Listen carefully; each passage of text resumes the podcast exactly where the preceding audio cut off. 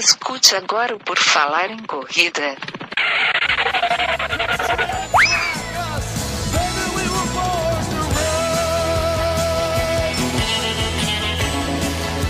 Are you ready to run?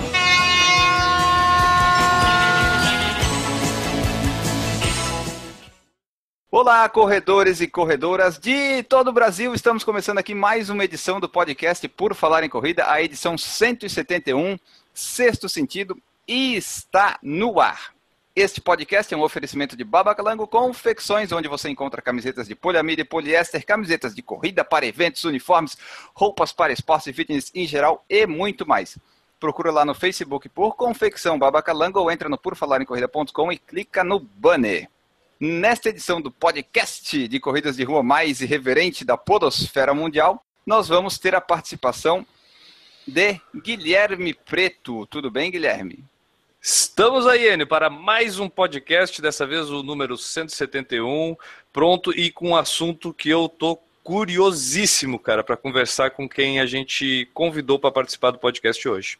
Exatamente. Os convidados são Rosângela, Alexandre e Marco Laurindo, que vão participar aqui com a gente, falar da experiência deles da corrida, do projeto Sexto Sentido, que mais para frente vocês vão entender o que, que é. Tudo bem com vocês?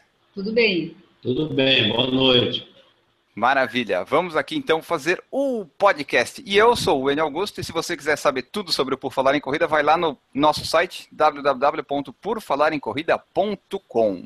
É isso aí, sempre lembrando o pessoal, Enio, que tem as nossas redes sociais. É, Para saber quais são os endereços, basta acessar o nosso site, que tu acabou de falar, o porfalarencorrida.com. Lá tem o link para todas as nossas redes sociais. E o pessoal também pode deixar a sua mensagem, mandar o seu recado para a gente através do saco. Né, o serviço de atendimento ao corredor que a gente disponibiliza lá no porfalarencorrida.com. Então o pessoal entra no porfalarencorrida.com, dá de cara no nosso saco e pode encher o nosso saco de mensagens, né? Isso, entrou no nosso site, deu de cara com o nosso saco, vai lá e dá uma apertadinha no nosso saco, que vai abrir uma imagem para você mandar sua mensagem para nós. É isso aí. E o pessoal também pode nos ajudar comentando é, nas nossas postagens, dizendo o que, que acha, mandando feedback, é, curtindo o nosso conteúdo tanto no YouTube quanto no Facebook, Instagram. E agora, né, Enio, pode também acompanhar o desafio PFC 21 km que a gente está realizando rumo à meia maratona de Florianópolis. Quer saber o que é o desafio? Vai lá no canal do YouTube do Por Falar em Corrida e descubra. Exatamente, a gente está mais multimídia do que nunca. Tem o YouTube, tem o Instagram, você posta lá com a hashtag por falar em corrida, ou pode até escrever a hashtag Guerreiros PFC. Você vai aparecer na nossa sessão de domingo lá, talvez apareça, né? Na nossa sessão de domingo que tem a foto do pessoal que correu no fim de semana. Como anunciamos então, nós temos aqui conosco a Rosângela e o Marco. E para a gente começar de fato o podcast, a gente precisa saber mais ou menos é, quem eles são, para eles se apresentarem e já dizer assim mais ou menos como é que a corrida e o esporte surgiu na vida de ambos. Bom, meu nome é Rosângela, eu sou corredora guia desde 2002 e em 2013 eu conheci o projeto Sexto Sentido e estamos aí correndo, guiando essa galerinha. Meu nome é Marco Laurindo, eu já estou no projeto há três anos e a satisfação assim da integração nossa, que somos deficiente visual, com essa galera da corrida é muito satisfatória. Viu? É, eu me sinto assim, nossa, no quintal da minha casa correndo com vocês. É, é muita satisfação, muita satisfação. Para a gente falar ali para nossa audiência, é, não sei se tem problema do Marco falar como é que foi que ele adquiriu a deficiência visual, se tem problema, se tem como ele falar para a gente como é que surgiu e daí como é que ele descobriu o projeto Sexto Sentido e tal. Eu, em 91, sofri um acidente automobilístico e perdi a visão momentânea, assim. Daí diante, é, entrei numa associação para deficientes visuais e fiz a reabilitação. Há três anos atrás, em 2013, eu conheci o esporte, na verdade. E aí me apresentaram o pessoal do Sexto Sentido, eu me entreguei ao pessoal e a gente começamos a correr. Como é que é esse projeto o Sexto Sentido? Ele é, ele é só aqui em Florianópolis? Quem é que poderia explicar para a gente mais ou menos o que, que é o projeto? O nosso projeto, na verdade, é somos um grupo de amigos e nos reunimos para correr. Nós não somos vinculados a nenhuma associação. É, a maioria dos, dos atletas são da SIC, da Associação para a Integração do Cego, E os guias, a gente vai convidando amigo, amigo do amigo, pessoal da, das assessorias que dão apoio para a gente. Então, é, é isso, basicamente, sabe? É uma ação de amigos para correr com o deficiente visual. Tá. Não chega a ser uma ONG, nada assim. Não. Ela é só uma, só uma reunião de amigos para ajudar os deficientes visuais a, a praticar a corrida, é isso? Exatamente. Legal. Quando que começou essa ideia e se partiu de alguém? De quem partiu? Essa ideia partiu do Fábio Popai. Ele é um triatleta e 2012, se eu não me engano, ele participou de Volta Ilha. 2008. E lá ele percebeu alguns atletas que corriam pela César. E nessa época ele viu a, a, a, a deficiência que tinha com guias, a falta de guias para poder treinar e correr. Então ele resolveu depois é, convidar mais amigos que também corriam e foram criando o projeto.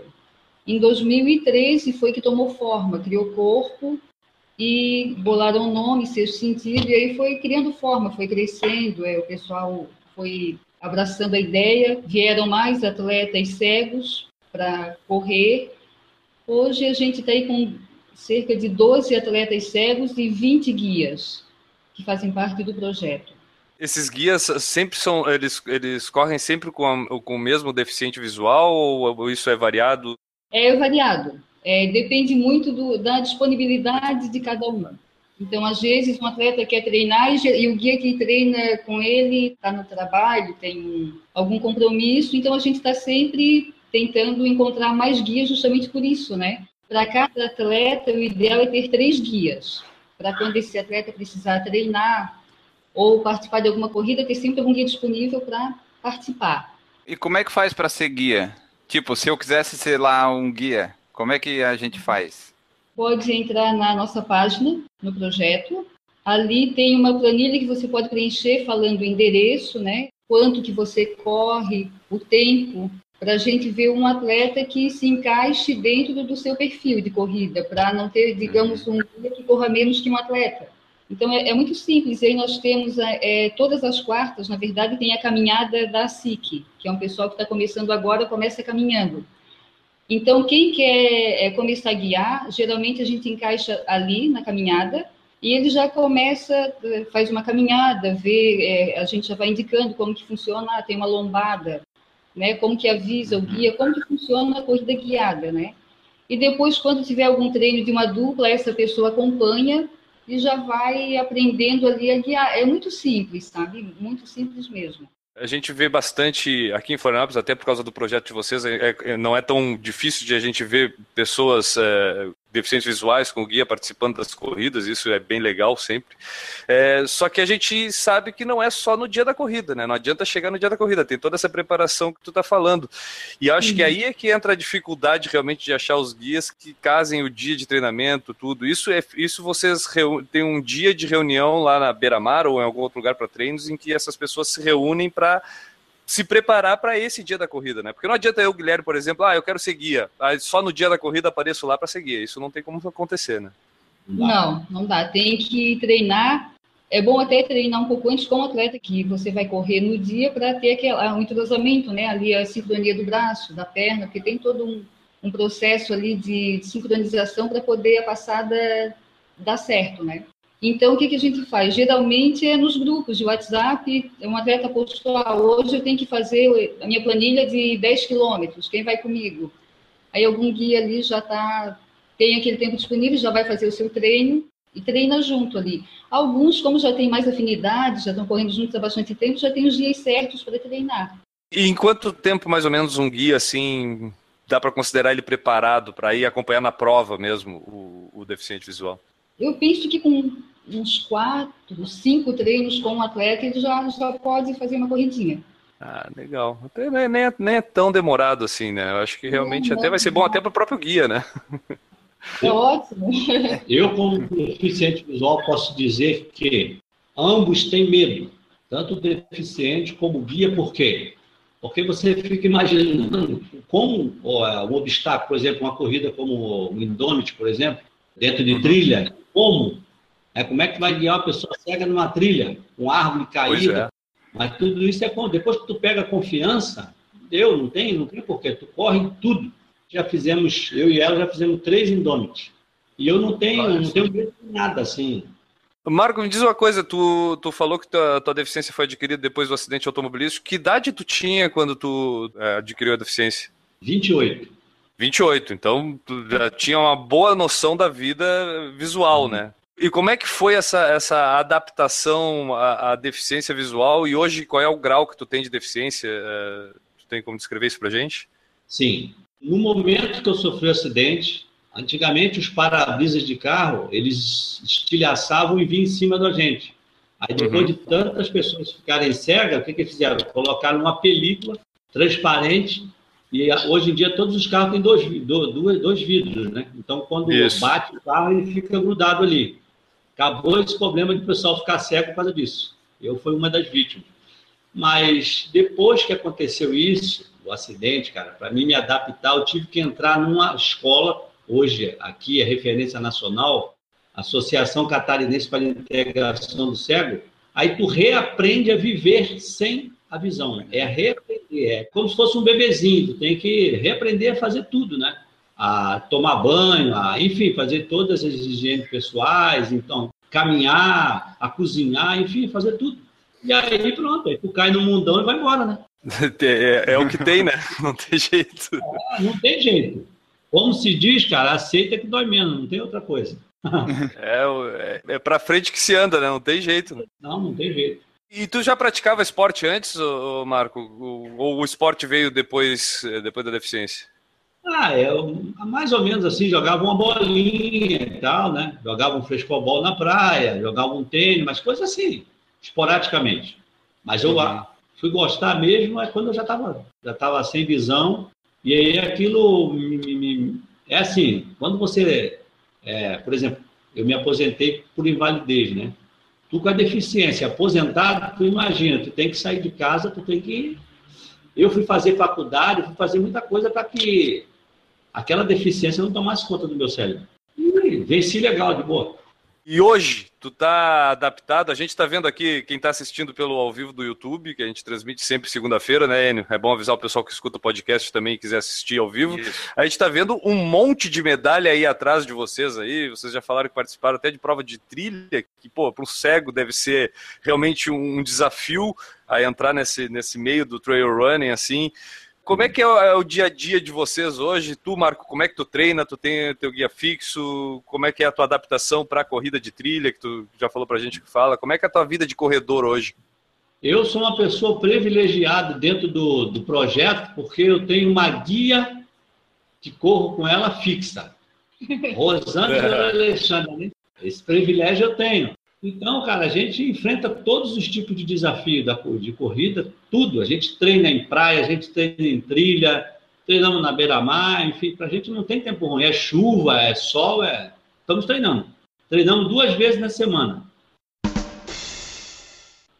Rosângela, uma coisa que me, eu falei no início do programa que me causa muita curiosidade, e é porque, para nós, né, é um mundo sem conhecimento, porque isso não é difundido. É difícil a gente tomar essa. É, é, eu, pelo menos, até ver o, o cego participando de corridas, eu nunca pensei como é que é ser guia, como é isso. Então, tipo, isso muito quando a gente percebe é que vem aquela coisa de como é que funciona isso, né?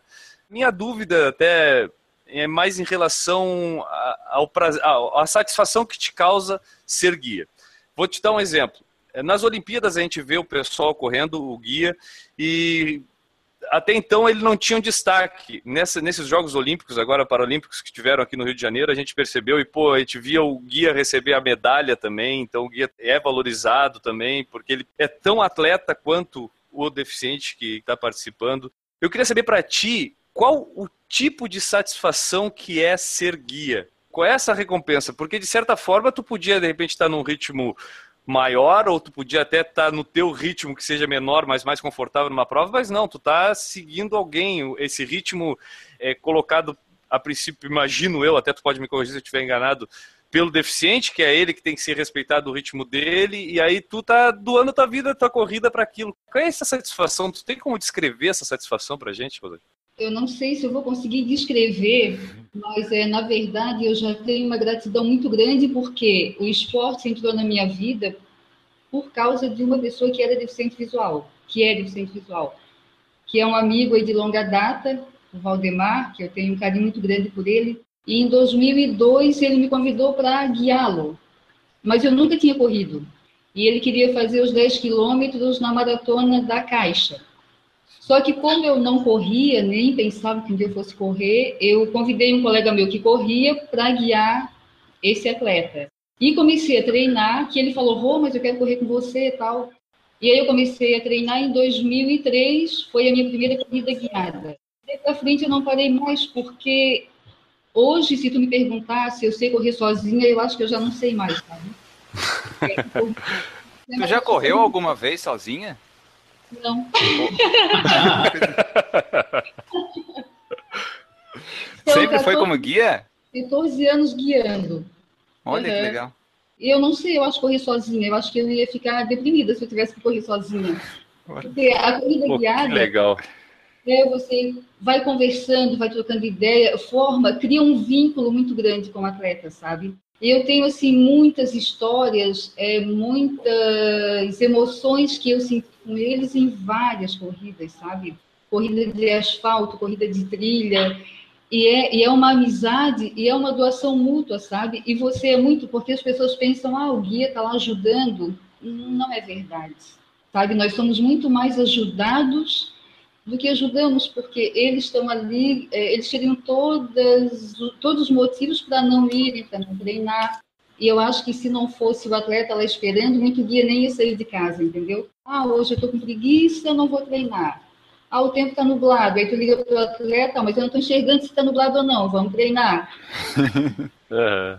E a gente vai e é, e é uma amizade muito grande, sabe?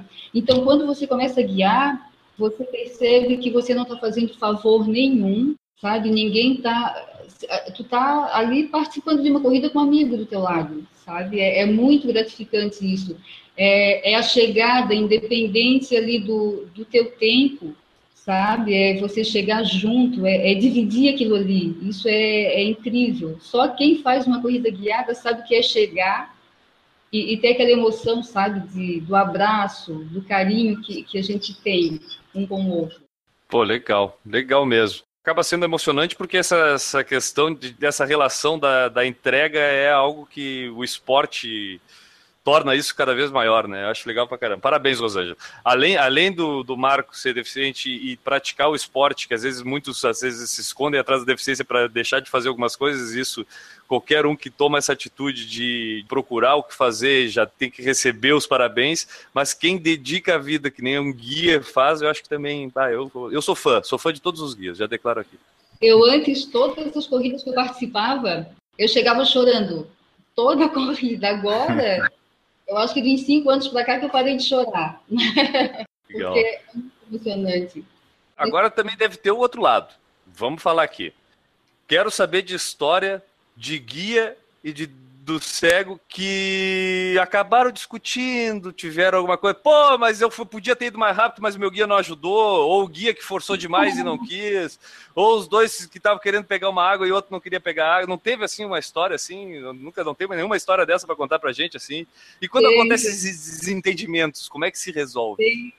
É, então, é, não é ser desentendimento, né? Mas teve uma corrida que foi muito engraçado, porque o atleta, ele era baixa visão, ele é baixa visão, só que o cara corre muito, e o guia foi na Corrida da Paz, eu acho que de 2013, se eu não me engano. Foi, foi 2013. É, e o guia não acompanhou e o atleta ele não teve dúvida, largou o guia na metade da corrida e E quando a gente olhava nas fotos, estava lá ele chegando sozinho e o guia atrás, quase morrendo. Mas aí, nesse caso, como era baixa visão, tudo bem, mas tipo, uma pessoa que é totalmente cega, ela não tem como correr sem guia, né? Aí não, não, aí tem. não tem. Aí é aceitar ah, tá. que não deu. Não, por exemplo, eu e o Marco, ele não pode brigar comigo. Senão eu posso jogar ele de uma pirambeira. Não avisar do tronco na frente. Não, não tem nada, segue reto. Mas já aconteceu, já aconteceu. Porra, aconteceu já no. Foi no Indomit, eu acho. É. Que a trilha é muito pesada e eu muito preocupada com raiz e pedra e tinha um, uma árvore meio caída, assim, tinha um galho, e eu não percebi. E eu sou baixinha, então eu passei, mas o Marco quase correta de trás não ajuda. Olha a cabeça, eu me abaixei e passei. Ele quase chegou só o corpinho, o pescoço ficou lá. Tem de tudo, cara. É, é, é, mas essas histórias chegam a ser legais de guardar. Na hora pode ser ruim, mas são bons de contar depois. E já que o, o, Guilherme falou do, dessas coisas do guia e tal, teve já algum caso assim, não, não vamos dizer que é um acidente ruim, mas tipo alguma atrapalhada que aconteceu assim, do cara dizer, ah, uma coisa assim, daí bate ou cai, e... tipo atrapalhada do Faustão, sabe? Aquelas coisas. Ah, de vez em quando acontece. É, eu sou uma guia meio atrapalhada, assim, meio descoordenada, né? E já aconteceu de eu errar percurso, por exemplo. Hum, acontece. Tá, mas aí conta que errou, diz, não, é por aqui. É porque ninguém tá vendo mesmo.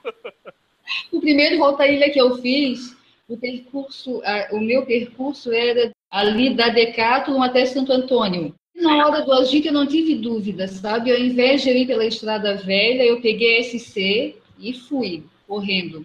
Só que eu não vi ninguém na minha frente. Eu pensei, não, eu não estou correndo tão bem. Cadê os atletas? Aí veio o moço e falou, não é por aí, tá errado, tu tem que voltar. E eu voltei, e o Valdemar, que na época estava comigo, ele disse, meu Deus, e eu que sou o cego na história.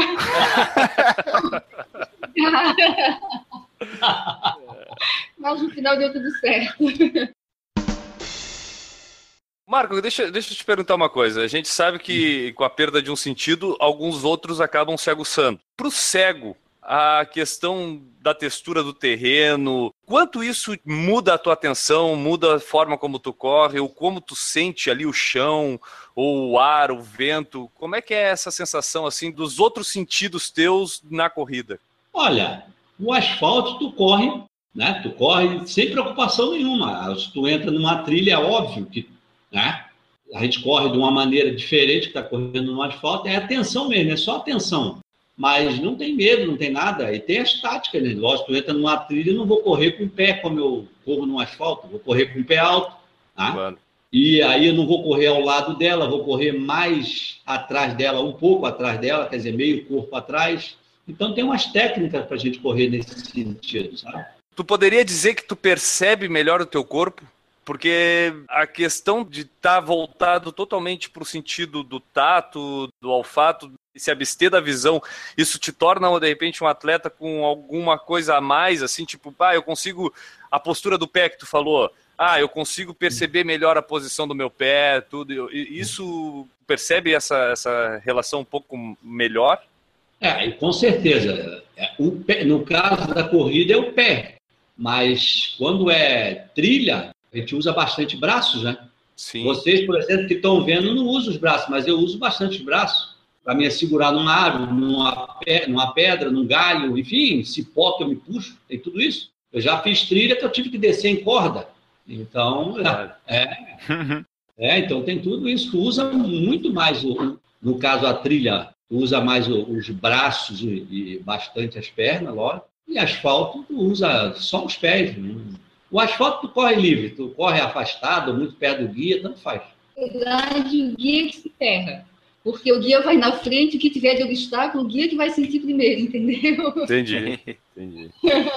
E, e, tudo na base da comunicação, né, Rosângela? Tipo, o guia não pode ser alguém quieto, tem que ser alguém falante, imagino, para poder comunicar o tempo todo ali. Vocês vão conversando o tempo todo, né? O tempo todo. O guia, ele tem que falar mais do que correr, até, na verdade, porque é o tempo inteiro falando. Tu tem que estar tá narrando, né? É. O terreno. Então é o tempo inteiro. É Pedra, esquerda, direita. Lombadas. É, lombada. Parece não, mas uma lombada, se eu tô, se eu tô, eu tô correndo num pace de quatro. Se eu bato numa lombada de bico. Ele é... faz um passo, o pace muda para três. É, não, é, é complicado. É voar. Entendi, claro. Agora eu fiquei curioso, tu falou pace de 4 como exemplo ou tu corre esse pace mesmo? É, quando eu corro com outras pessoas, assim, tipo. Só vai me dela, detonar agora. Aí eu faço faço. Ah, então é um corredor rápido até. Pô, Marco, legal. cuida o que tu vai falar da Rosângela, que a próxima corrida de trilha pode ser perigosa para ti. Não, mas é que homem, óbvio que homem tem um ritmo, por mais que eu treine, eu, eu nunca vou. Primeiro que ele é mais alto, então eu já estou na desvantagem É, da perna as pernas, curta. né? Minha perna já é mais Uhum. curta. Uhum. E ele, meu filho é quase a mesma altura, então meu filho também é guia. Então os dois conseguem. Eu e ele é um pace de 5 que a gente faz, né? É. 5 mais ou menos. Quando eu não estou cansada. É, a gente gosta muito mesmo de fazer corrida de longa distância, 21, sabe? 10, 21. Qual foi a maior muito- distância que vocês já correram? Juntos, os dois. 21. Enfim. Já fizemos 21, a duas. meia maratona. Aham. É. E a- a- se você me perguntar qual é a corrida mais difícil, a mais difícil eu posso te responder precisamente. Foi a, o Power Man Brasil. Fizemos dois anos, olha, é, é demais, sabe? É uma coisa assim que. A sensação, a felicidade de fazer aquilo ali é coisa impressionante. É demais. Legal. É de ciclismo e corrida, é isso? Isso. Isso. Olha. Exatamente. Cara, a satisfação é muito, adrenalina, assim, a gente chega. É muita felicidade, é muito, muito. Esse ano mesmo estava um dia maravilhoso, que é uma corrida que acontece em Jurerê, e estava um dia lindo, sabe? Correr, e depois aquela parte ali da transição da corrida para bike, é uma adrenalina muito grande, assim, sabe? Tem que dar tudo muito certo, porque tem as regras, então capacete, a luva, tu não pode sair, não pode esquecer o capacete, não, tu não pode esquecer nenhum detalhe, né? senão tu vai perdendo ponto. Então é uma adrenalina assim que a gente curtiu muito, é uma corrida sensacional. Uma prova, né, que não é só corrida. Eu sei que vocês gravaram, acho que no fim do ano passado, um podcast, né? Que é, foi no Vida de Mulher, é isso, né? Questão de mulheres. Questão de mulher. Questão de mulher, questão de mulher, exatamente. E daí, lá nesse podcast, o Marco falou que ele se sente livre correndo, mesmo estando ali preso a um guia, né? Como é que é essa sensação de correr, Marco? Assim, porque tu tá preso a alguém, mas tu se sente livre para correr, como é que é isso aí? Eu ando de bengala. Então, Uhum. quer dizer, a bengala é meus olhos, a ponta da bengala é os meus olhos. Então, imagine eu sem aquela bengala correndo, sabe? É, é- é que eu estou livre, eu liberto, é como se eu estivesse enxergando novamente. É uma liberdade. Só eu fiquei, eu tenho uma- duas curiosidades aqui, que o Marco falou que tem que se adaptar, tudo e tal e tal. Como é que é para um cego cozinhar? Tipo, é- é- eu não consigo pensar, assim, eu não consigo imaginar. Como é que é? Que tipo de comida que tu faz? Como é que é essa prática da cozinha? Olha, Ele é o verdadeiro chefe. olha, ó, eu, a semana passada fizemos uma gravação, de, mais tarde a gente vai postar, estamos editando, eu fazendo uma sopa. Mas eu faço todo tipo de, de comida, todo tipo de comida, todo. Que legal. Imagina, eu faço, eu moro sozinho já há 16 anos, e ela pode dizer melhor, porque é ela que experimenta a minha comida. Agora queremos saber, Rosângela. Ele achou que ia se livrar, e aí? Ele cozinha bem e o que eu curto muito é que ele gosta de cozinhar e lavar louça. Nossa, Ou seja, não preciso fazer nada. Maravilha. Maravilha. Mas eu gravei ele cozinhando até para mostrar para as pessoas que o cego ele, ele é uma pessoa capaz, ele não é um incapaz, né? Eu filmei ele cortando tempero, como que ele faz, por exemplo, para saber que ele está descascando uma cenoura, de como que aonde que está a casca, né? Ele vai indo com o dedo, assim, são detalhes. Eu- Colocar na panela, onde que está a abertura da panela, é, a quantidade da água, porque os olhos dele são as mãos. E eu estou editando e depois eu vou, eu vou postar. É uma curiosidade que a maioria das pessoas tem. sim. É como se cozinha como que tu não vê é uma pessoa que é cega vestida, tipo uma camisa listrada e uma calça quadriculada. Né? Então as pessoas ficam pensando como que ele combina roupa. Não é, É, verdade? é, tudo isso, Pois é. é, na cozinha eu fui narrando, na verdade. E eu posso te falar, a pessoa cega, se ela não tiver uma organização assim precisa, ela se, ele se enrola com, com si próprio. Ele tem que ser Sim. muito organizado. Ou então ele é bagunçado mesmo, aí sai na rua com tênis trocado, camisa da- lá do avesso, aí Aí esses dias teve um atleta que foi treinar com tênis de cada pé, porque É, na hora que ele lavou, Ah, ele eu conheço. Eu tenho um amigo que vai com tênis de cada cor, às vezes, pra correr. Eu tenho. E nem daltônico ele é. No caso, meus tênis, todos, saiu da corda, eu amarro um no outro. Todos são amarrados, sapato, tudo amarrado, um no outro. Ah, Viu, Enio? Tu pode fazer isso pra não errar as cores agora, viu? vou fazer, vou fazer. Eu é que desorganizo ele, na verdade, porque eu vou na casa dele e aí o controle eu já tiro do lugar, não coloco, esqueço que tem que colocar no mesmo lugar. Putz, É, nada, prato, talher, qualquer coisa na casa de um cego você não pode tirar do lugar. E se tirar, tem que colocar no mesmo lugar. Nesse caso, não é só do cego, não, Marco. Aqui em casa também, se tira alguma coisa do lugar, eu não acho nunca mais aqui. Tá? Guarda tão bem guardado que não encontrou. Ah, não. Outro dia veio uma faxineira, trocou os garfos de faca de lugar aqui, eu já não sabia onde estava.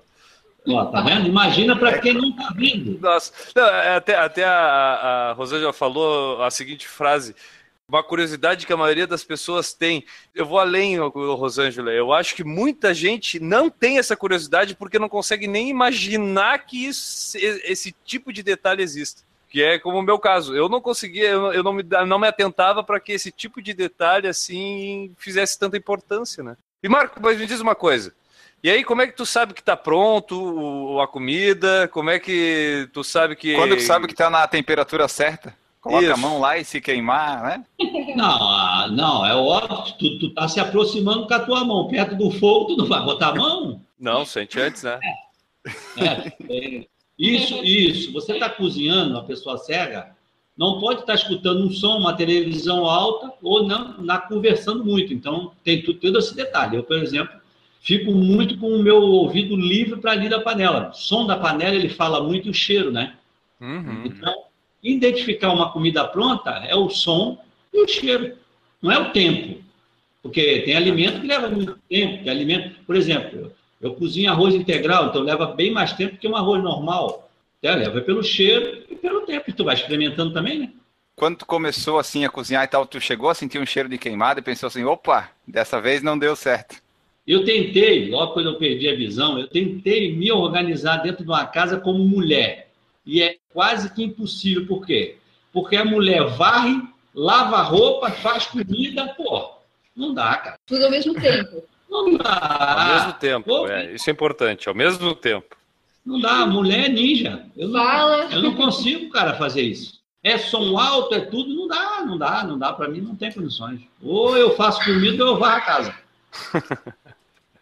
É, varrer a casa, a pessoa, um cego varrendo uma casa, você imagina, pô, como é que ele sabe que varreu direitinho?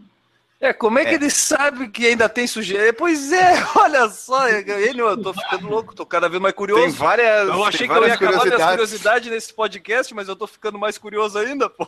Não, mas aí, quando tu varre, cara, tu pega a ponta dos teus dedos, vai lá no chão e vê se tu varreu certo. pô. É, isso é. O minha mão e meus olhos. Você olha, tu olha, tá bem varrido. Eu vou com a mão, opa, tá bem varrido. Tu passa a ser um pouco chato por isso, sabe? Por exemplo, eu uso um chinelo fora e dentro de casa. Por quê? Porque qualquer areiazinha dentro da minha casa, cara, aquilo me atra- atrapalha nos meus pés, é engraçado, sabe? Às vezes eu esqueço de trocar o chinelo. É, Aí eu penso assim, ah, não vai dar nada, daqui a pouco vem ele. Não trocou o chinelo, moça. A, per- a percepção aí entra aquela questão, a percepção do tato, no caso do, do- com o pé, acaba ficando mais aguçada. Tu consegue sentir, percebe melhor a coisa, né? é, porque tu imagina assim, porra, se tem um pouco de areia, eu imagino que minha casa tá cheia de areia. Mas que nada, é Sim. só um tiquinho de areia. Foi só onde eu passei que ele viu. Legal isso aí, porque são várias situações que nós que enxergamos, no caso a gente nunca ia pensar, né? Tipo, que pra nós é varrer e tal. E daí aqui nesse podcast aqui a gente tá vendo que são várias coisas que a gente pode até aplicar na nossa vida às vezes, né? E acaba que não se dá conta porque tem todos os sentidos 100%, né, funcionando. Sim, mas eu, eu convido a todos que estão, estão assistindo para que todos, pelo menos a metade de um dia, coloquem uma venda e faça tudo dentro de uma casa vendado. É uma boa, um bom desafio. É, Eu já tive a oportunidade de fazer esse teste na, na faculdade, na educação física. Na aula de deficiência lá, ele- o pessoal faz exatamente isso. Te larga no prédio, lá na entrada do prédio, fecha os olhinhos e agora sobe os quatro andares e chega na tua sala de aula. Cara, eu primeiro não cheguei na sala de aula. Começa que eu não consegui, já atingi o objetivo. Segundo, pânico, porque tá, e aí agora me leva? Pelo amor de Deus, como é que eu faço pra chegar lá, sabe? Esse desafio é muito bom. Quem tá escutando o podcast agora, faz isso. Fecha os olhinhos, não, não precisa parar de escutar o podcast, continua nos escutando aqui, mas fecha os olhos e tenta fazer tudo que tu quer fazer daqui pra frente com o olho fechado. Vamos ver quanto É. tempo aguenta sem abrir o olho. Agora a gente vai fazer o, o momento Loves in the Air do PFC. Love is in the air. Everywhere I look around. Porque para a audiência, né, saber como é que vocês se conheceram, como é que vocês chegaram a estar namorando agora, como é que foi esse processo assim? Porque vocês, é, pelo que a gente viu, não estão no projeto desde a mesma data, né? Conta um pouquinho pra gente, como é que foi?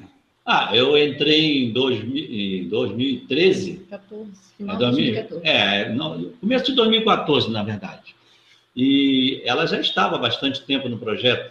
Ah, como, no- como conhecer qualquer outra pessoa, normal, eu comecei a prestar atenção na dedicação dela do projeto, enfim, fui pegando amizade, e ali foi algo crescendo dentro de mim. Eu esperei uma, uma bela oportunidade, e, como diz o paulista, deu uma chavecada. Né? é, as cantadas, cada um tem a sua, né? Mandou uma Sim. mensagem no Facebook. E vocês estão juntos há quanto tempo? Só por curiosidade. Um ano e meio. Foi ali no projeto Ser Sentido, né? Que daí vocês se conheceram, né? Foi no sexto sentido. uhum. Foi, treinando muito, a gente treinava três vezes por a gente treina três vezes por semana, tal, enfim. Começamos a treinar, aí um belo dia eu abri o meu Facebook, tinha lá uma mensagem do senhor Marco Laurindo. e aí foi muito engraçado, porque eu lembro que eu cheguei em casa e falei para minha filha assim, ah, tem uma mensagem de uma pessoa, e ela perguntou, é do projeto? Eu falei, é. E ela, Marco Laurindo. Eu falei, como que tu sabe? ela, oh, mãe, todo mundo percebe? Aí eu falei, ah, na dúvida. Aí o meu filho chegou em casa, Dudu, recebi uma mensagem no Face, a mesma pergunta, é do projeto? Eu falei, é. Aí ele, Marcão. Só ela que não percebia. Só ela que não se dava conta. Ou se dava conta, né, Marco? Vamos falar a verdade, né? Ela não queria se convencer só, né? É, Nós devemos isso à corrida, devemos isso ao esporte. Legal. E agora, então, 100% de certeza de ter um guia para treinar agora, né, Marcos? Você não tem como fugir, né? E, cara, a coisa mais incrível, eu gosto de nadar, pedalar e correr. Ela também gosta, adora nadar, pedalar e correr. A gente faz as três coisas. Tá aí, E formou a como? dupla. E a gente rema também. Ai, que legal. Então tá, além de correr, vocês pedalam, tal, tal. Eu sei que vocês têm um projeto de ciclismo também, é isso? Projeto Novos Horizontes. Eu tenho aqui uma, uma miniatura de uma tandem. Ela é uma bike dupla, né? Tenho os dois banquinhos aqui. É igual esse aqui que a gente pedala. Aqui os comandos são aqui na frente, né? O guia ele comanda as marchas e o atleta deficiente visual ele vai atrás. A- o pedal é na mesma intensidade, né? O pedal ele é Sincronizado. ele é sincronizado, ó, pedala junto, então fica um pedal muito bonito, sabe? É como se fosse a mesma passada na corrida, consegue manter, mas só que aí no pedal vai o mesmo pé do lado. Aham. E na natação, a gente amarra uma cordinha no joelho ou na cintura, depende de como fica mais confortável, né? E para remar, é um caiaque Caiaque duplo. Então a gente tem bastante aventura aí no caiaque. A gente já foi da Lagoa até a Barra, é de Sambaqui até a Praia da Daniela. A gente procura ir sempre de uma praia a outra. Cachoeira, Da Cachoeira de Bom. Jesus à Ponta das Canas. Então, então, sempre no verão a gente não para. Na natação, trazendo de, de novo os Jogos Paralímpicos ali, a gente viu que o pessoal que era deficiente visual e fazia natação, eles tinham um toquezinho da bolinha nas costas, né? Antes de chegar na, na borda. Na raia. Isso, na raia na piscina ali, antes de chegar uns 3, 4 metros ali, quem ficava na borda ali, é, tocava nas costas para saber. Na natação que vocês praticam, como é que faz esse tipo? Porque às vezes falar na água ou escutar na água, dependendo do momento, não dá tempo. E aí existe Não. o toque, existe o aviso, ou como é que funciona? No, no caso, no tre... a gente treina na piscina para nadar no mar. Sim. A gente quer fazer triatlo, mas a gente quer nadar no mar. Então a gente treina só na piscina. Então o treino é ela numa raia e eu outra raia. E quando a gente quer treinar no mar, a gente vai para o mar e não tem. É, é tipo assim: se eu estou vendo a corda está encolhendo muito, ela está chegando perto de mim, eu me afasto um pouco, então não tem um aviso assim. Tem que nadar sempre na. É, É, deixar a cordinha mais ou menos esticadinha. Você vai paralelo à areia, né? Procurar ir sempre assim para não.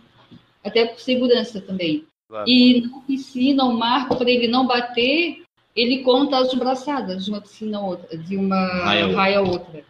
de um lado da piscina para o outro, no Sim. caso, né? Então ele já tem mais ou menos a noção do, da distância e ele sabe quando que ele está chegando já para não bater, né? não bater a cabeça, que já aconteceu dele se machucar no treino. Não foi comigo que ele bateu a cabeça.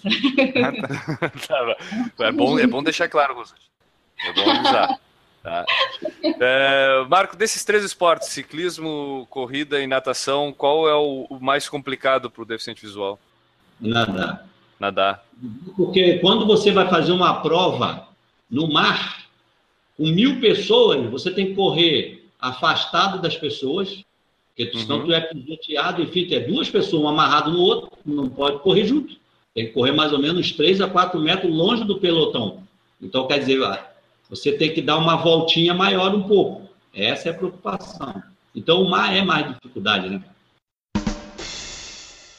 A Rosângela me mandou um áudio do Fábio pro pai aqui, é, dizendo como é que foi que surgiu o projeto Sexto Sentido, mais ou menos, né? Isso. E daí eu vou colocar esse áudio aqui agora pro pessoal que está escutando o podcast. Aí vocês veem, daqui a pouquinho a gente volta.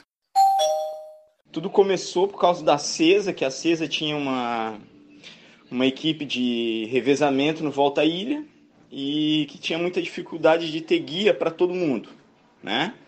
E eu estava numa vez numa corrida dessa, verifiquei isso, via pessoal e comecei a tentar auxiliar de alguma forma. Logo depois do Volta à Ilha, para que no próximo Volta à Ilha tivesse melhor. E aí, nessas tentativas, outras pessoas foram se envolvendo, né? E a gente começou a fazer isso de forma não tão organizada, né? Esse foi o, o, o começo do começo. Depois dessa fase que a gente conseguiu ter um grupo um pouco maior, aí a gente começou a imaginar o projeto, né? Que daí o projeto, para ter uma carinha, para ter alguns meios de, de tentar facilitar isso, né? A gente sempre teve a preocupação de não ter um dono, de ser sempre uma ação, né? Dar uma cara de ação para que as pessoas se envolvam e cada um possa sempre estar colaborando e fazendo de alguma forma. E aí a gente foi atrás de patrocinador. Quando a gente conseguiu o patrocínio da Flex, que nos auxiliou bastante para que o começo fosse possível, né? Que a gente conseguisse botar a carinha do projeto em muito lugar. E aí a, a máquina começou a andar.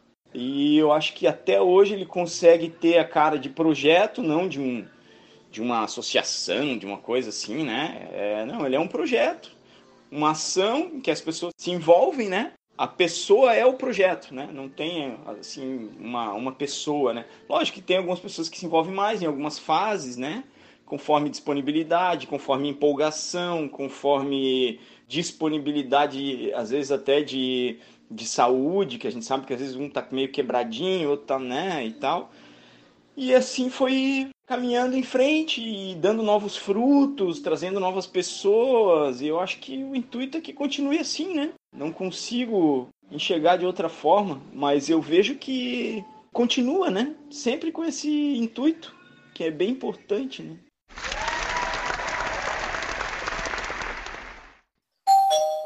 O Popeye, ele foi o grande idealizador do projeto, é uma pessoa ímpar, sabe? Ele é sensacional.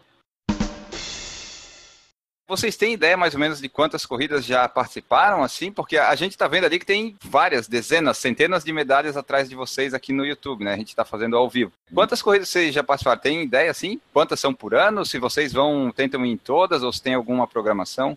Ó, eu em três anos, eu em três anos já participei em torno de mais de umas 220 corridas, mais ou menos. É bastante. Tem prova. Esse é rato de corrida. Esse é rato de corrida. Exatamente, adoro, amo, sou apaixonado, é demais. Mas a questão das medalhas, agora a gente está criando o desapego, que é. Primeiro, falta espaço para guardar tanta medalha, né?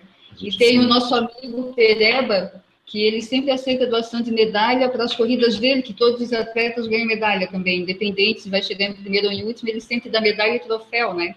Então a gente está doando para o Pereba, quem estiver ouvindo também, que tiver excesso de medalha, pode ajudar esse nosso amigo que está sempre organizando corrida ali pelo Bom Abrigo, Abraão, pode doar para o Pereba que ele aceita de coração aberto. Muito bem lembrado, Rosângela. O Enio, o Enio é um doador ferrenho de medalhas lá para o Analto também. Bem lembrado, eu vou até aproveitar, deixa para o pessoal que está nos escutando aqui de Florianópolis, a gente sabe que tem bastante gente e não sabe como se, se desfazer da, do excesso de medalhas, manda uma mensagem para a gente lá no site que a gente faz esse contato aí com a Analto lá e a gente faz essa, essa ligação também, se precisar. Não só medalha, mas também troféus. Eu dou também bastante, já, já dou bastante troféus também. Que deve ter ganho bastante, né? Bastante. Aliás, é, o deficiente visual concorre numa categoria à parte na corrida? É. Tem que ser. Eu não, não, eu não vou perder para mais um, não aceito perder. Porra. Aí vai chegar ainda na minha frente também, porque, mano, eu exijo que faça uma categoria separada. É, né? A minha última pergunta é a seguinte: quais situações assim engraçadas vocês já vivenciaram? Porque, tipo, o Marco é cego e às vezes a pessoa tá falando e não se dá conta ou esquece, né? Porque a gente tá tão habituado que tô enxergando e tal, acaba falando, ah, tu não viu isso, tu não viu aquilo. Tem algumas situações assim que já aconteceram? Eu acredito que sim, né? O Enio, por exemplo, ensaiou uma semana aqui para não pedir pro Marco ver os nossos vídeos no YouTube. não, não podia. Isso acontece bastante, eu acho que não só na corrida. Esses dias o, o, o Marco foi no médico e o médico também corre, já, já no Gil, treinando na beira-mar, comentou isso, olha que a gente chegou no consultório, ah, já vi vocês correndo, perguntou um pouco como é que era tal. E na hora de examinar ele falou, agora fecha os olhos e põe a mão até o nariz. no Colchão Santinho Night Run, e teve um programa ao vivo e o Marco foi entrevistado e a, a, a repórter ela perguntou, ela nem se ligou também, e para você, Marco, como que é correr no escuro? Bom, como eu corro sempre no escuro, não vai fazer a mínima diferença correr à noite. E quando a gente corre junto, tem pessoas também que não percebem que ali tem um atleta guia e um atleta cego. Então, eles brincam sem saber, né? Ah, é, amarrado ou sendo puxado até eu. É, já aconteceu ah, lá em Celina, também, a gente pedalando, e o pessoal que está caminhando, a gente passa de bike, subindo um morro lá, aquela bike pesada, a gente quase morto, ali a língua para fora, e a pessoa falando, ah, mas em dois até eu, é muito mais fácil. gente, não é mais fácil, a bike é muito mais pesada.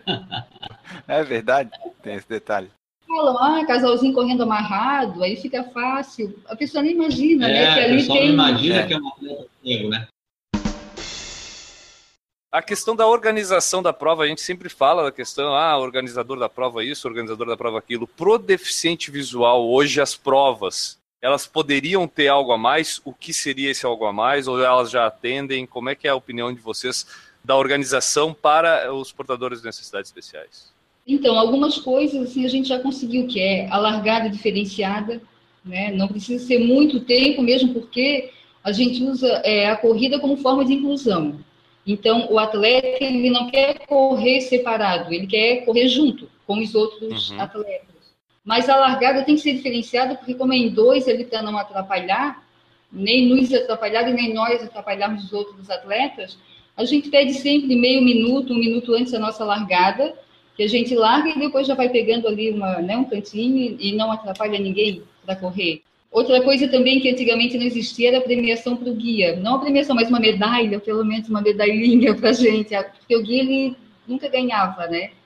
O guia era só um coadjuvante ali. Hoje o guia também ganha medalha. É, como você falou no início, o guia é um atleta comum, né?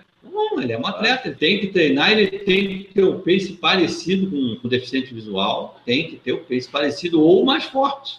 É, outra situação também é que agora, no, até na Corrida da Paz, agora, domingo, a gente vai ter cadeirantes também correndo pelo projeto. E um menino que é autista também. Então, o projeto está. Mais pessoas estão procurando o nosso projeto, né?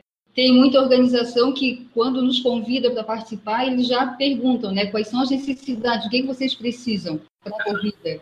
E, mas, assim, melhorou muito já, sabe? E hoje a maioria, tem muitas corridas que a gente faz que a organização já conhece a gente, convida os atletas, já está melhorando, sabe? Melhorou muito nos últimos tempos já. Mas pode melhorar muito mais. Legal, eu acho que até a intenção desse podcast, a gente sabe que existe muita gente com vontade de seguir, Né? E eu acho que essas pessoas até não são guias ainda porque não sabem como ser. E aí eu vou aproveitar e perguntar para vocês. É, a gente sabe que esse projeto de vocês é aqui de Santa Catarina, mas especificamente aqui em Florianópolis, se eu não estou enganado. Vocês têm conhecimento de projetos semelhantes, de repente até que podem indicar, se não agora, de repente podem depois nos mandar para a gente colocar na, na, no post dessa edição lá para quem se interessar. Projetos de outros lugares, cidades aqui de Santa Catarina mesmo, ou até de outros estados, desse tipo de projeto sendo desenvolvido em outros lugares, vocês têm contato com esse pessoal? Eu sei que tem é, aqui no estado, se eu não me engano, Itajaí, até aconteceu um fato bem interessante na meia de Floripa, que eu e o Marco, a gente estava na largada e veio um, um, menino que é de Florianópolis, mora em São Paulo, e ele é guia lá em São Paulo.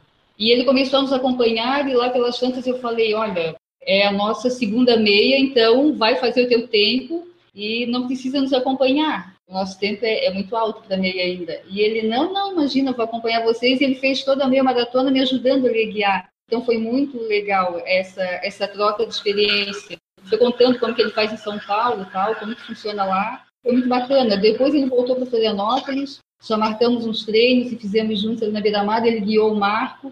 Então acontece muito isso. A corrida ela nos apresenta muitos amigos. Eu ouvi que até na Bahia veio uma moça numa outra corrida e falou que ela viu um projeto parecido na Bahia. O que eu conheço aqui é que tem em Curitiba, é Radar DV, acho que é, do Flagner Camargo, que é nosso ouvinte. É um projeto parecido com esse do Sexto Sentido também, que eles é, reúnem lá o pessoal guia para correr com o pessoal que tem deficiência visual. Nós temos um amigo que em Curitiba que corre nesse aí, é o Bernardo. Ele é angolano. Olha só que legal. O mundo é muito é. pequeno. É. Onde é que o pessoal pode encontrar vocês na internet, nas redes sociais, caso queira entrar em contato, é, conhecer o projeto, seguir? Como é que eles fazem? A gente tem uma página no Facebook chamada Projeto Sexto Sentido. A pessoa pode entrar ali, mandar uma mensagem, já preencher a planilha, tem uma planilha disponível para preencher com seus dados e com certeza vai receber um retorno para participar. E é muito simples, não precisa. Tem muita gente até que, que nos procura dizendo que tem vontade de guiar, mas tem medo. Não precisa ter medo, a gente dá treinamento antes, a pessoa vai adquirir um pouco de experiência antes da corrida e vale muito a pena. É muito bom. Eu recomendo assim todos que têm vontade, que têm interesse, de pelo menos conhecer, entre ali, manda uma mensagem que a gente vai responder, vamos marcar um treino junto. E se quiserem olhar o nosso Face, no caso, o meu é. Então, é Marco pode... Laurindo e Rosângela Alexandre, né? Rosângela Alexandre, exatamente. Tá, a gente vai linkar depois no post da edição do site. E o Maurício Geronasso, nosso participante aqui que estava no YouTube também, ele indicou um podcast que é o Papo Acessível, que é um podcast feito por portadores de necessidades especiais também, caso vocês queiram conhecer e ver. E já está na 98 edição, pelo que eu vi aqui. É um podcast já com alguma história aí, papo acessível. Fica aí a dica de podcast também. Como sempre, antes de cruzar a linha de chegada aqui do Puro Falar em Corrida, a gente precisa colocar em dia as mensagens que chegam de todos os cantos através do saco e da voz a quem nos escuta, Guilherme. Exatamente, Enio. Temos aqui algumas mensagens. O pessoal basta chegar lá no nosso site e deixar a uhum. mensagem através de lá ou através das redes sociais também. Pode mandar por qualquer rede social, direct no Instagram, inbox no Facebook. Aonde quiser, a gente está lá, né? Enio? Estamos em todos os lugares. Todos, todos, todos. Então tá, vamos lá. Qual é a primeira mensagem de hoje, Enio? Então, a primeira mensagem é do Alessandro Ferreira, nosso ouvinte lá de Paris que ele falou o seguinte, numa certa feita, numa mensagem que chegou algum tempo atrás.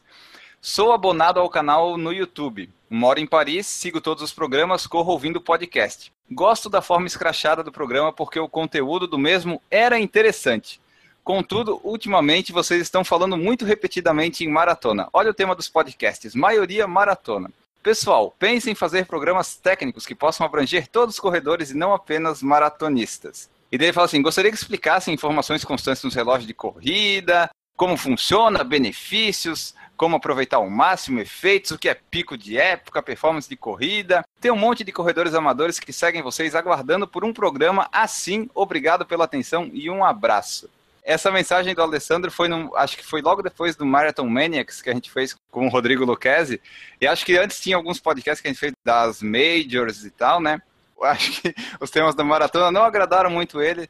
Só que a gente já Tinha. mudou alguma coisa, né, Enio? Depois desses É. programas a gente fez sobre correr 5 quilômetros, a gente tem falado de alguns outros assuntos diferentes do que somente da corrida, né? Como, por exemplo, o programa de hoje que foi sobre o pessoal do sexto sentido.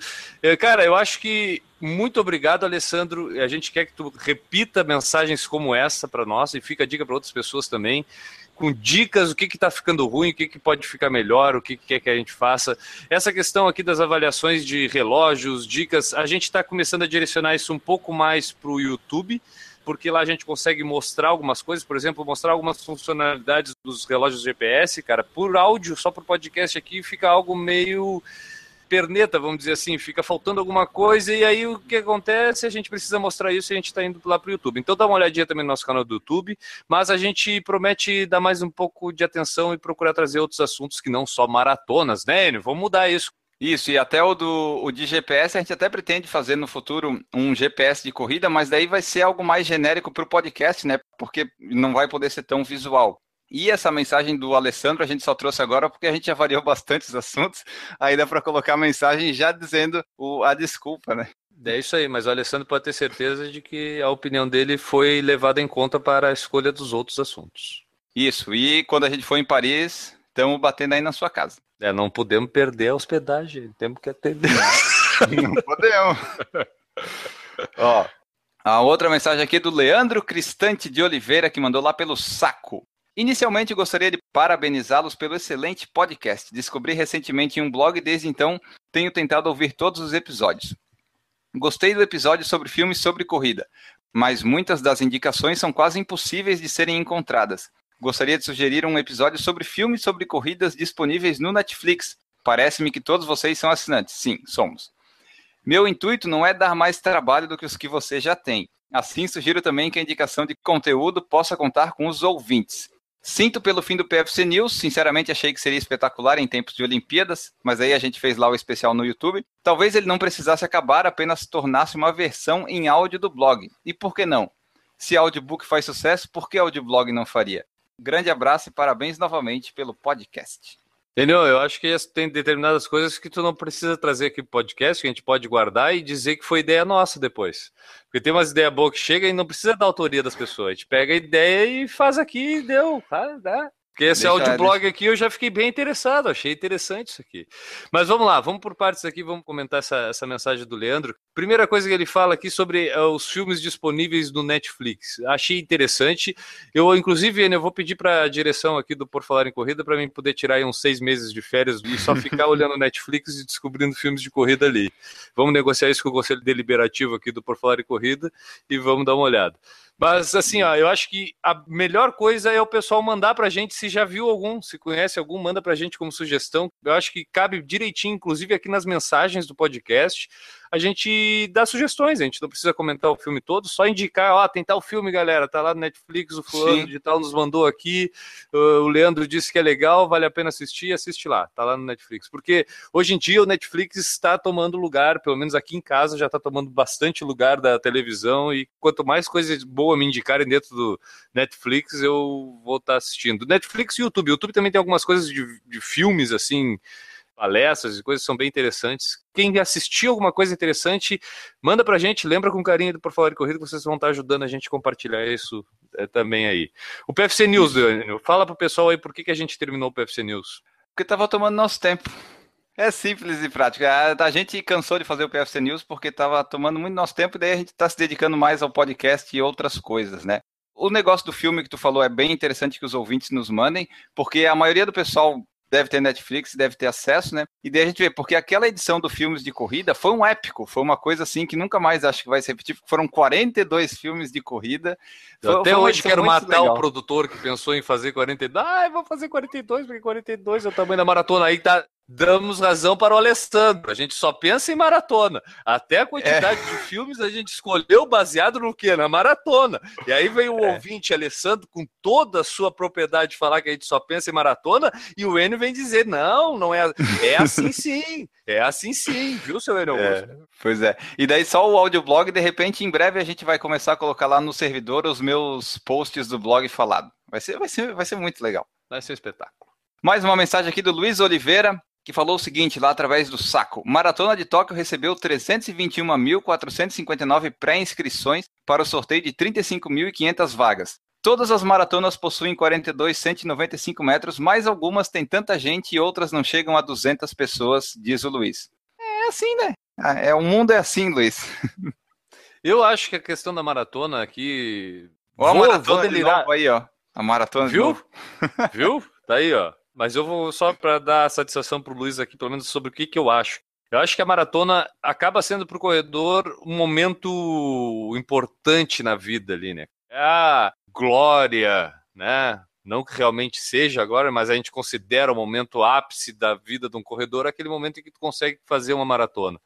E aí a pessoa geralmente acaba escolhendo uma prova simbólica para aquilo. E aí as pessoas acabam procurando essas provas com mais marketing, né? E aí acaba que essas corridas que já são muito conhecidas acabam cada vez recebendo mais inscrições e mais e outras que não ninguém nunca fala acaba, né, sendo aquela coisa minguadinha lá, 300 concluinte numa maratona e É. tudo, né? Por quê? Porque quem está estreando, quem está repetindo, fazendo aquele momento épico, está optando por coisas que atraiam mais atenção, que agreguem mais valor àquilo que ela está realizando.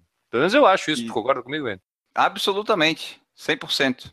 Já que a gente está falando tanto de maratona que a gente não fala de maratona, é uma informação, não é exclusiva porque já está aí divulgada, mas você que está ouvindo o podcast não sabe, Maratona Internacional de Florianópolis confirmada dia 27 de agosto de 2017 na Avenida Beira Mar Norte.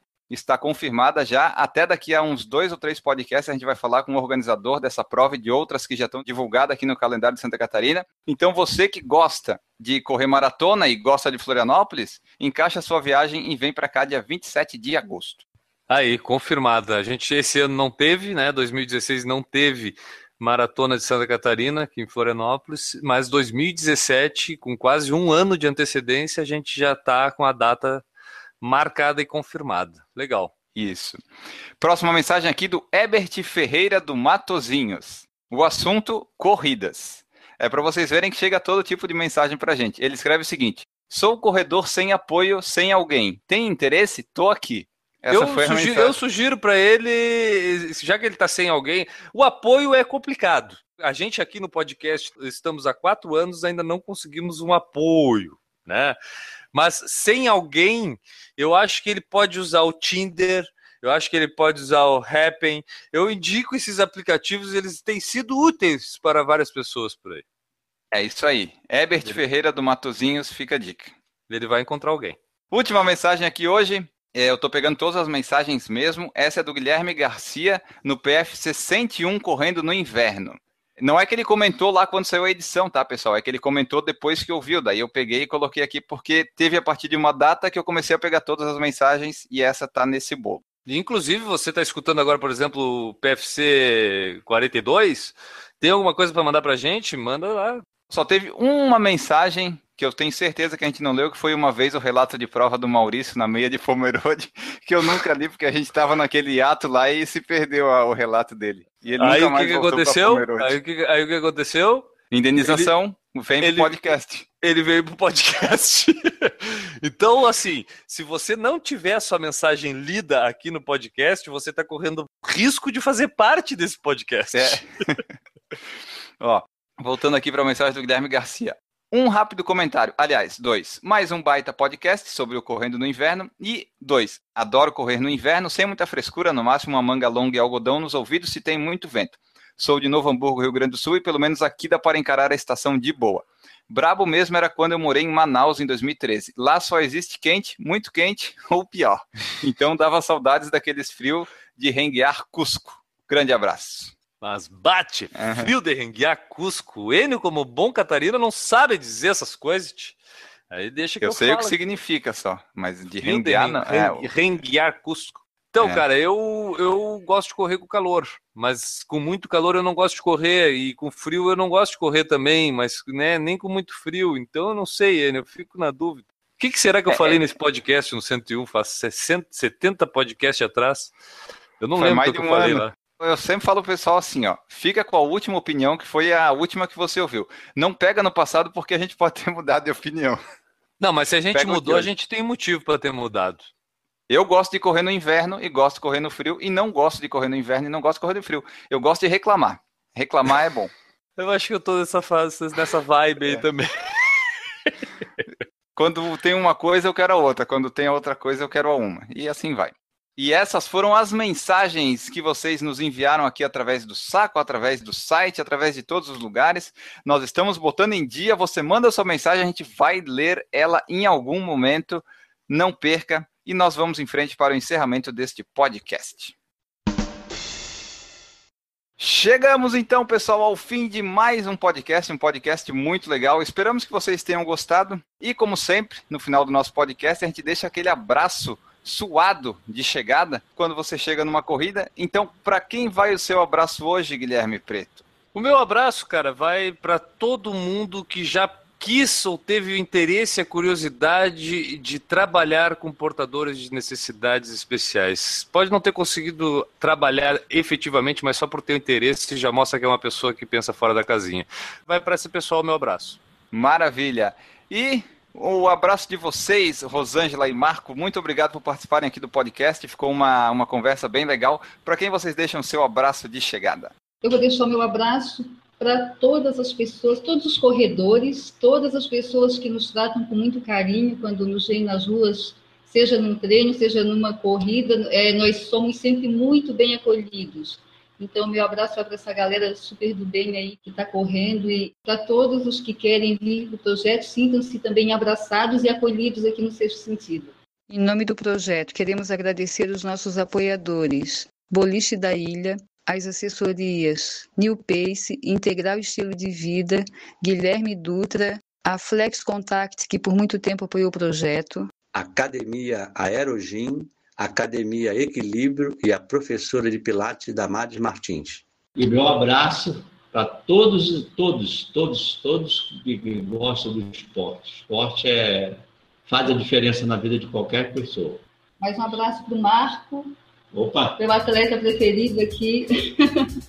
Está sempre, sempre me incentivando para correr, nadar. O auditório, auditório gosta de momentos românticos aqui, ó. Da doença, da doença. Ou ele vai botar no fundo, na trilha do fundo do editor, vai botar Love's in the air. Vou, vou. E eu deixo aqui o meu abraço final do podcast para todo mundo que nos acompanhou ao vivo no YouTube, interagiu e mandou perguntas, foi muito legal. Nós voltamos na próxima edição, a 172, na próxima semana. Um abraço para todo mundo e tchau.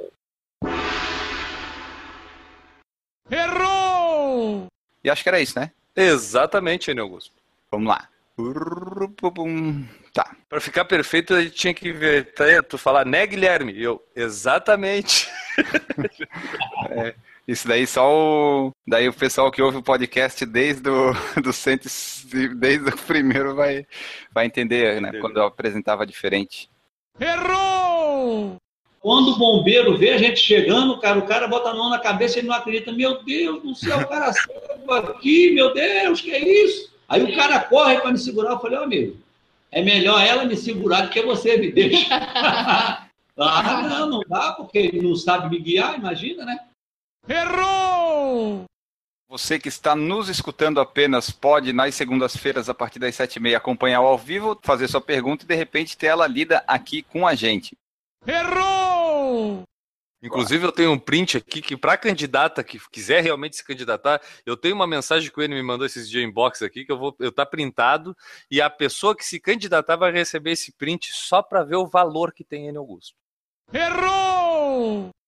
Ó, O Marco Sebin falou assim, ó, podia ter um programa sobre maratonas no Brasil. Já teve? Ainda não teve. Fica aí a ideia. A gente vai. Mas se a gente fizer, o Alessandro nos, nos mata. Errou! O Gustavo Azevedo perguntou assim: quanto vale o bolão? Depende do bolão, tá falando do Maurício?